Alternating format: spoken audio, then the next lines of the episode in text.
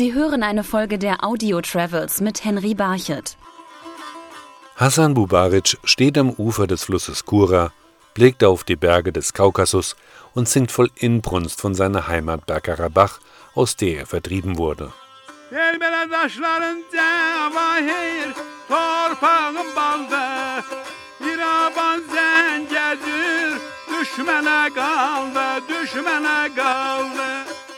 Aserbaycan hakkında In diesem Lied beschreibe ich das Land, das Aserbaidschan gehört, von den Russen und Armeniern besetzt ist. Aber mit der Hilfe Gottes hoffen wir dich das nächste Mal in dem jetzt noch besetzten Land begrüßen zu können. Hassan Bubaric ist ein Nasik, wie in Aserbaidschan traditionelle Sänger und Liedermacher genannt werden. Sie schreiben ihre Texte nicht auf, sondern improvisieren die Stücke und spielen auf einer Baklama, einer Langhalslaute. Die Hauptaufgabe meiner Musik ist, unsere Geschichte lebendig zu halten und sie zu verbreiten. Außerdem beschreiben wir in den Liedern die Probleme, die unser Land in seiner langen Geschichte hatte, mit der Hoffnung, dass es eines Tages wieder eine Einheit bildet.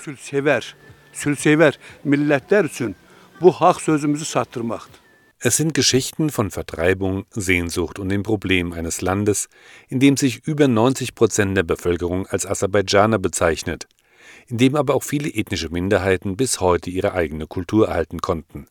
Zum Beispiel haben im kleinen Ort Nitsch in Zentralaserbaidschan die Udinen bis heute ihre eigene Sprache bewahrt, erklärt der örtliche Metzger Alexei Govasari.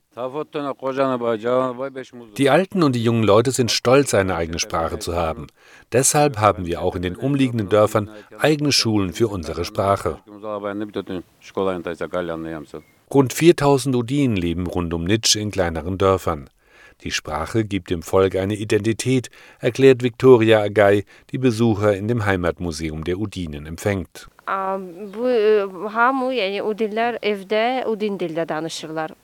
Zu Hause müssen wir alle die Udinensprache sprechen.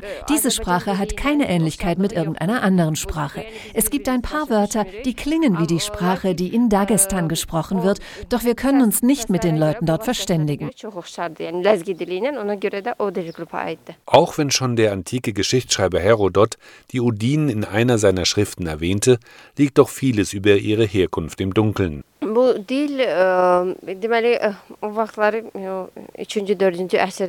Wir wissen, dass im dritten Jahrhundert vor Christus ein albanisches Volk hier gelebt hat. Man darf dieses Volk aber nicht mit dem Albanien in Europa verwechseln. Dieses Volk hat aus 26 Stämmen bestanden und die Udinen waren einer dieser Stämme. Aus dieser Zeit stammt die Sprache, die sich bis heute erhalten hat, genauso wie die Traditionen.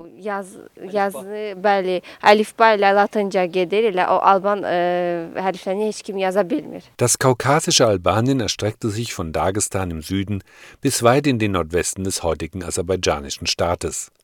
Während andere Stämme aus dieser Zeit verschwanden, sind die Udin auch nach Jahrhunderten als ethnische Gruppe präsent und pflegen ihr Brauchtum.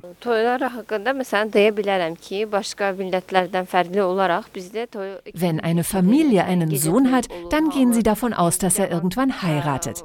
Wenn er geboren wird, dann vergraben sie deshalb ein Fass Wein. Wenn dann der Tag kommt, an dem er heiratet, dann stehen er und seine Frau genau auf der Stelle, an der das Fass vergraben ist. Dann nehmen sie zuerst ihre Geschenke entgegen, graben dann das Fass aus und es wird leer getrunken. Die ganze Hochzeitszeremonie dauert zwei Tage. Am ersten Tag wird bei der Familie des Bräutigams gefeiert, am zweiten Tag bei den Eltern der Braut, die sich dann am Ende des Festes von ihrer Familie verabschiedet.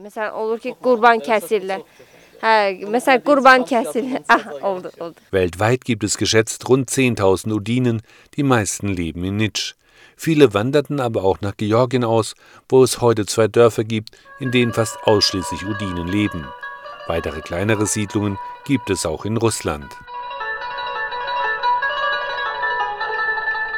In den schwer zugänglichen Bergregionen Aserbaidschans haben sich aber auch andere Bevölkerungsgruppen über die Jahrhunderte ihre Sitten und Gebräuche erhalten, auch wenn sie nicht als offizielle ethnische Gruppe anerkannt sind. Ein Beispiel findet sich im Bergdorf Lahitsch.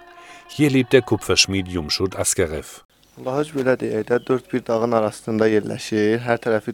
Das Dorf liegt in einem Bergkessel mit bewaldeten Hängen.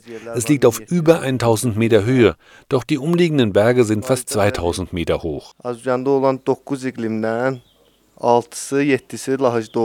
Das Dorf ist bekannt für seine Handwerker. Die meisten Einwohner sind Kupferschmiede, Teppichweber und Tischler. Sie sprechen ihre eigene Sprache, die Ethnologen zu den Tat-Sprachen zählen, wie es in Teilen Persiens gesprochen wurden.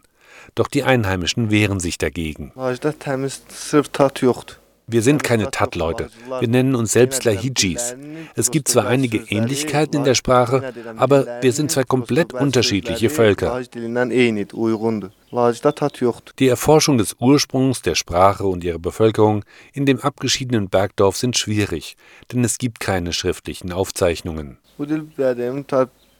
Unsere Sprache wurde von Generation zu Generation mündlich weitergegeben. In der Schule wird nur Aserbaidschanisch gesprochen. Die aserbaidschanische Regierung und die örtliche Bevölkerung haben aber inzwischen den kulturellen Wert der Region erkannt.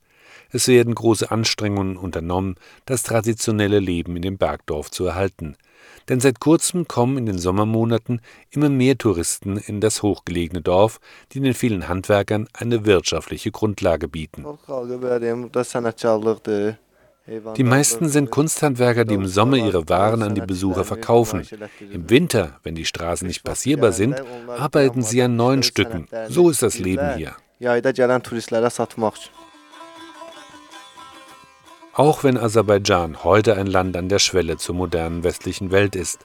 Wann immer der Klang einer Baklama ertönt und ein Asik über sein Land singt, wird die Geschichte Aserbaidschans und seiner vielen Stämme lebendig.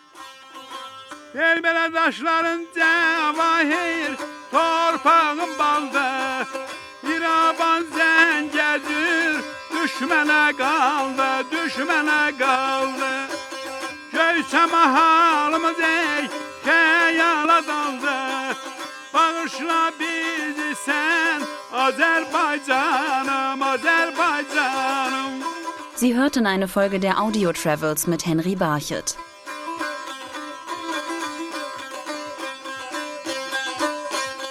Neçəmin ostad ney, yaradan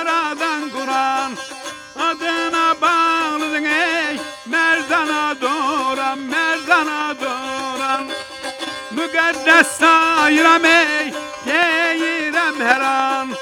Cənnətin öldürsən Azərbaycanım, Azərbaycanım